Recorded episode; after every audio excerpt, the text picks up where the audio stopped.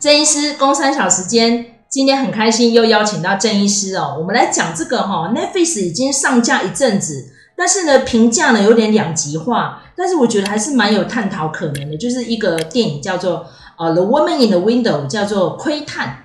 那因为其实窥探这个故事呢，也不是说多新的故事啦，原先的版本是啊希区考克的电影叫做《后窗》。哦，Rear Window，好，那那个是詹姆斯史都华演的嘛？他跟格丽斯凯利，我记得我有看过那个原版，还不错。他是在讲一个作家腿摔断了之后就太无聊，整天透过窗户在看邻居在干嘛，发现他在杀老婆，然后就哀哀叫这样子。然后其实很多状况其实是脑补，但是那个原作并不是讲脑补，实际上是真的有。只是他那个抽丝剥茧的过程有点黑色喜剧这样子，因为大家知道，其实希区考克的操作都是这样，有点在讽刺人性。但是我觉得这个窥探里面的艾美亚当斯哦，他的角色设定是这样子，他是一个有 PTSD 哦，创伤压力症候群的一个诶、心理学家，然后他是儿童心理学哦，然后这个剧情呢，呃，就直接爆梗好了，其实他是家庭遭逢变故。然后自己呢就没办法走出他的家门了。那实际上呢，他那个变故就是他家人离开他，可是他就会整天幻想还在跟他的前夫啊在那边沟通啦、啊，什么时候他也不讲是前夫哦，他说就是分居的这样子。然后有一天呢，他就看到他们家的邻居，哎，好像就发生了有一些家庭暴力的事件，然后那个女主人跑来他们家跟他见到面哦，然后那个女主人又是非常厉害的演员，茱莉安·摩尔，所以看到她我的眼睛一亮，哇！大明星诶、欸，这样，可是茱莉亚·摩尔就惊鸿一瞥离开了之后，诶、莫名其妙就一阵子没出现，然后突然下一幕就是她在那个邻居家里面，好像被她丈夫给宰了这样。那个受虐儿子又会跑来跟这个女主角艾美亚当时碎碎念碎碎念这样，就整个剧情有点跳，但是呢，那个剪接过程就会让你觉得很悬疑，到底有没有发生那个凶杀案呢？还有那个女主角那个珍罗素。到底是茱莉亚·摩尔呢，还是后来跑出来的那个珍妮佛·杰森李呢？哦，我现在讲的这些明星都超级有名的，那尤其是那个好像有点暴力倾向的这个男主人是盖瑞·欧德曼哦，奥斯卡影帝，所以这些大咖明星都跑出来了，然后里面呢又穿插了两个人，前后都担任了美国队长，我就觉得哎，奇怪，这个电影找了那么多大明星来，到底这故事有不有趣呢？整个看完之后，我觉得还好啦。但是我很想要跟郑医师讨论的是，这个广场恐惧症是一个什么样的症状？这样哈，什么叫什么广场恐惧症，或者是我们叫巨矿症？旷就是那个旷野的旷。那还有什么幽闭恐惧症？有听过吗？对不对？有。好，好，那基本上这种不管是惧矿症或是幽闭恐惧症，它。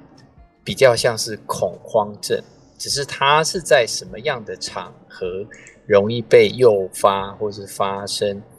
比如说，先讲惧旷症或是广场恐惧症，就是他到一个空间比较大的地方，他就会开始呼呃心跳加速、呼吸困难，然后整个人像恐慌发作一样，好像是自己不是自己呀、啊，然后整个人好像快死掉一样，整个人失去控制，类似这样子。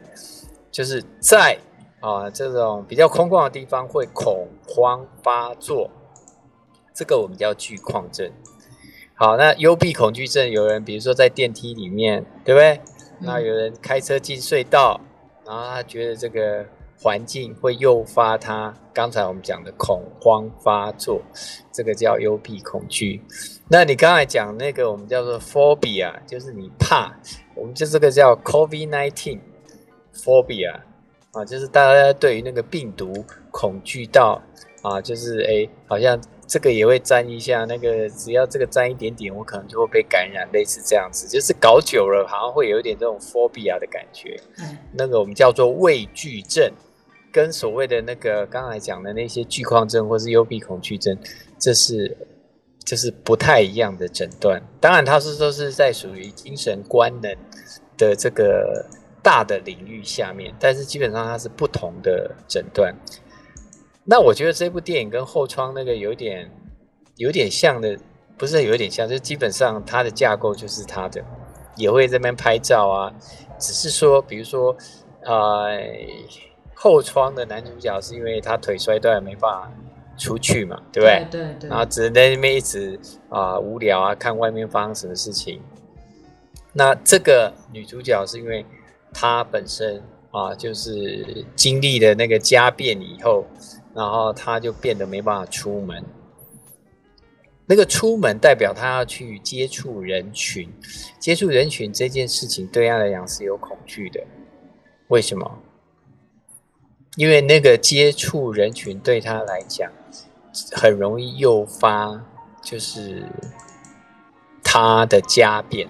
对他的影响，就是我我们再把它倒回来，就是说，他的家人会出事源，源源自于他的越轨行为，对不对？对，非品格嘛。对。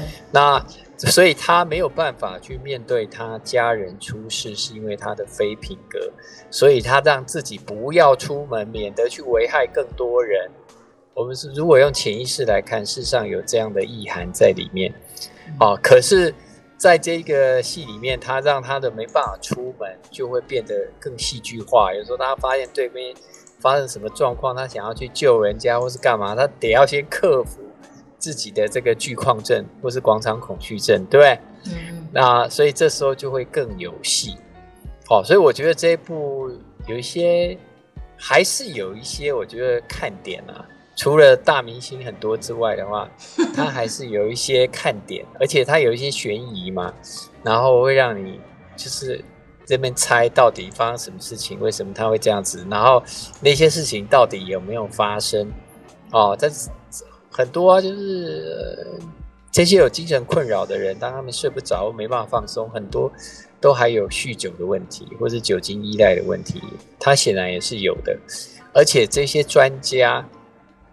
他们对药，不管是药理作用或是药物的副作用，事实上是比一般人会更清楚，因为他们除了专业知识有，而且他看过他们的个案服用过，他们个案或是他们的病人会跟他们抱怨吃这药会有什么不舒服，所以他们反而对这个药本身是更排斥的。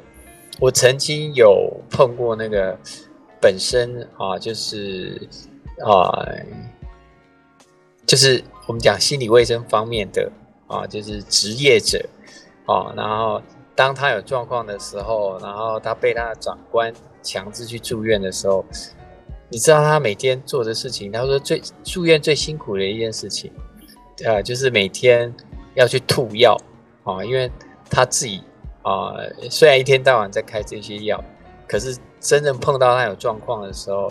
哦，然后那个被开了医嘱要他吃的时候，他的排斥反而是更大的。哇，那好麻烦呢，那你要怎么医呀？啊？没有啊？怎么治疗？哎，有时候就是有，如果你有一些非药物的方法可以帮他解决的话，事实上他不一定要靠药物。那我觉得，像以这一部戏来讲，呃。他最大的心魔还是就是，就是他的家人因他而死。对，所以这件事情如果他就是他去面对处理的，事实上就如同他最后是走出去了，他就可以走出去了，就没有问题了。好，所以当他没有办法面对他的非品格，而且对家人这种，对他的女儿、对他的那个先生的这种愧疚感，他没有办法去面对。哦，然后去处理他、放下他的时候，这时候他整个人就被卡住了，然后一些奇奇怪怪、光光怪陆离的现象就会跑出来。所以有一句话，啊、呃，这句话是这么说的：他说，人从来不会有问题在他能面对的地方，他有问题是他跑掉的地方。哦，觉得今天画龙点睛就是这段话。嗯。这个女主角为什么会有那些状况？是因为她跑掉了，她没办法去面对她对家人造成的伤害。因为其实我们有一个朋友哈，跟我在看完这个影集之后在分析，就说为什么这个女主角突然就好了啊？因为她中间发生了很多过程，到最后就是有一些呃七七出出的话，凶杀案就结束了这样子，然后她就突然可以走出去了。原来就是哦。对，就是这个。其实它有脉络的，可是当我们不清楚那个脉络是什么，我们就会觉得这个剧怎么乱编呢？是不是太峰回路转了吧？啊，对。事实上他，他当他有去、愿意去，或是被强迫去面对了，然后他自己知道他该做什么，不该做什么，而且他事后该负的责任是什么。所以，为什么他一定要救那个？他觉得他要救那个男生嘛？虽然后来搞错了。对不对？对，那个男生才是加害者。我们这里又爆梗。然而，其实很重要，在这个过程里面，就是他有去面对了他原来没有办法去面对的那些过去的伤痛，还有他的罪恶感。他真的去面对，他就可以走出来。所以，我相信到最后，他不用靠药，不用靠酒精，就这样。有点像是荣格的之前那部电影也是这样子哈。他不就是要治疗一个他那个女病患，然后是一些种种因素什么的。因为其实像那个，我觉得那部电影我们下次可以再来讨论一下。因为对这些心理学派哦一知半解的人，我觉得可以把那部电影当做是入门款呐，就是在讲荣格跟他的老师嘛，应该算是老师哈，弗洛伊德。但是他们两个各自的理论架构是不一样的嘛。哦，那个，诶，郑医生要不要大概讲一下弗洛伊德的分析法跟荣格分析法，大概讲就好了。然后我们就这一段就做结束了，这样。弗洛伊德大家知道，他就是很多事情，他就是性嘛，还有自毁的冲动。对，对，对，但是说潜意识一直控制你的就是这些东西嘛。所以，但是他所有的架构，包括什么罪恶感，他就全部都是一直扯着那话儿，就是一直在讲性器官，对不对？然后很多那个对对口欲期啊、肛欲期啊这些，很多那个。心理学的这个后面的大师或是专家，后来听甚至受不了了，他就觉得啊，不能啊，你不能把自己的经验一直要无限扩延伸到每一个人嘛啊，所以他们才会有不同的那个，就是学派要去解释人的行为，或是试图有一些方法去解释。荣格的东西比较广哎，而且他。也会牵涉到一些比较，我觉得就是比较宗教层面的东西，但是他会把宗教层层面，比如说修行那方面的东西，就是用到所谓的去解释所谓的心理现象或是一些心理治疗。当然，他的状况也不是说啊、呃、非常稳定或是非常好啊，但是至少他的深度跟广度，我觉得比弗洛伊德要。我我觉得就是要要广要深，但是弗洛伊德是第一个，第一个对对，嗯，对对，所以就是他的地位比较难被取代跟撼动。哦，不管他讲的东西对不对，但是至少就是有人真的是因为这样子啊，但是没办法去做解释所有的。而且心理治疗的时候有一个有趣的地方，就是大部分心理治疗的理论。他只能去解释病态，没有办法去解释正常的人。嗯，对，对，那这就是比较麻烦，因为正常人偶尔也会失控，或者偶尔也会有一些过不去的地方。但是你用那些啊、呃，不同各个各个不同的学派的这些心理学，你要去套到正常人那个部分，其实会变得很困难。那这个就就是这就是有问题的。所以为什么心理治疗？在所谓的这个精神病学里面，它现在不是一个主流，啊、它是一个我们叫 biopsychosocial，它是就不是把它放到最前面的。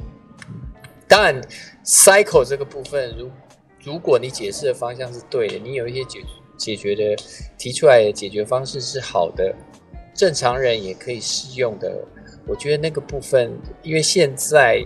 就比较不会像过去是偏废于哪一个，就是偏好，或者是偏颇哪一个学派，所以现在的应用会比较广一点。就是那个对，就是那个治疗师，你看你自己受的训练是什么，你只要个案挑的还还可以，然后你的他意愿还够啊，那你跟他做的时间也够长，基本上成效不应该太差。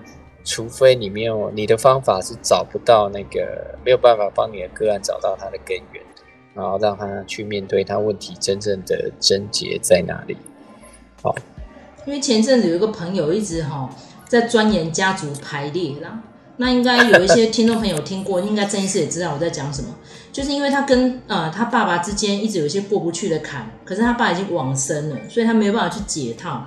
后来呢，他的因缘机会去参加家族排列，啊，家族排列就是他可以用人好来扮演那个角色，或者是说他用物品，然后用想象的方式，有各种操作法。他去了几趟之后，我觉得他就有比较改善了。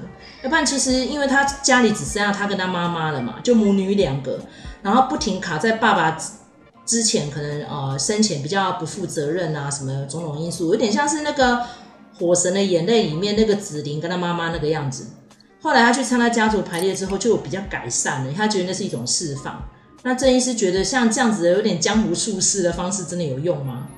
呃，不要，这不要讲江江湖术士，就是你刚才讲的那个家族排列，我不知道他是哪哪一个学派的家族排列。他只有讲家族排列，没有特别细部讲。但是我听起来，他比较像心理剧的感觉，就是说，因为你你是在重演过去，比如说他有些要跟爸爸讲的话，或是爸爸过去跟他讲的话，对他造成的一些影响。他需要去再现，然后去厘清，然后把心里面的那些负荷，借由比如说类似心理剧的这种形式，把它去除，然后让他注意力不要再一直，不要再一直在那个他心里有负担的那些点上面。这个比较像心理剧哦的形式，但是我知道的家族排列我没有钻研很深，但是。家族排列是不是要做很多的心理剧？这个部分可能要再去查一下。但是不管如何，那个理论就有一点像，比如说你的白板上面如果有一个黑点，你就会一直去看那个黑点。好，那那个黑点就代表你的不舒服。哦。所以你在做这些心理剧的时候，就可以把那个就是黑点的不舒服释放掉。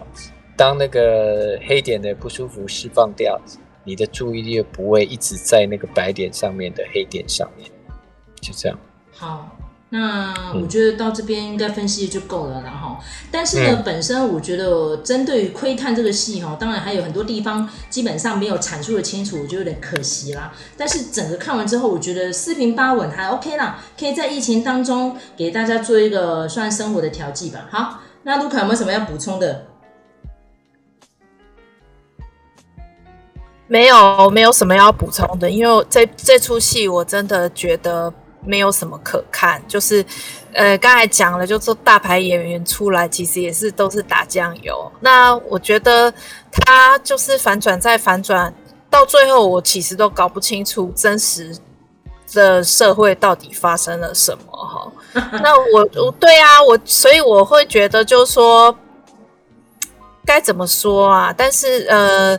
那个刚才大家讲的那个，就是呃，就是到人多的地方会害怕。这个我其实也有经历过小小的一段时间呐。不过我觉得，对，我现在再补充一下，就是巨矿症或是广场恐惧症，它最大的恐惧是，万一我在那个地方发作，没有人可以救我，或是没有人可以帮我，我怎么办？